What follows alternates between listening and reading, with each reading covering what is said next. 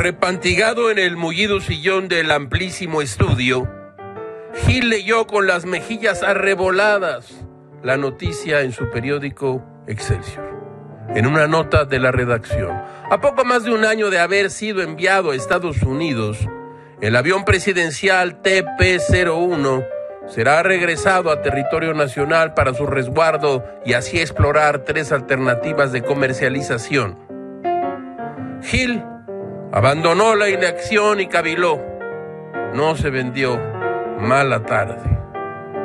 No olvidemos, empezaba el sexenio y el gobierno de México anunció que, en cumplimiento con los compromisos adquiridos por la administración del presidente Andrés Manuel López Obrador, el avión presidencial TP-01 José María Morelos y Pavón partiría con destino al aeropuerto de logística del sur de California en el condado de San Bernardino, Estados Unidos, para realizar su venta a través de un mecanismo transparente, competitivo y apegado a derecho.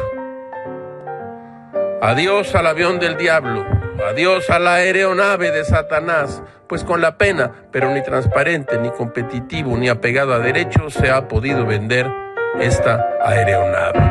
Así como usted lo oye, el presidente explicó que las tres alternativas de comercialización del avión en México son buscar un comprador único, la venta en copropiedad o la renta de este transporte por parte de la Secretaría de la Defensa Nacional. Ajá, salió el peine.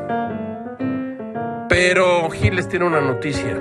Va a pujar para quedarse con el avión. José María Morelos y Pavón. Todo es muy raro, caracho. Como diría Benjamin Franklin, el que compra lo superfluo pronto tendrá que vender lo necesario.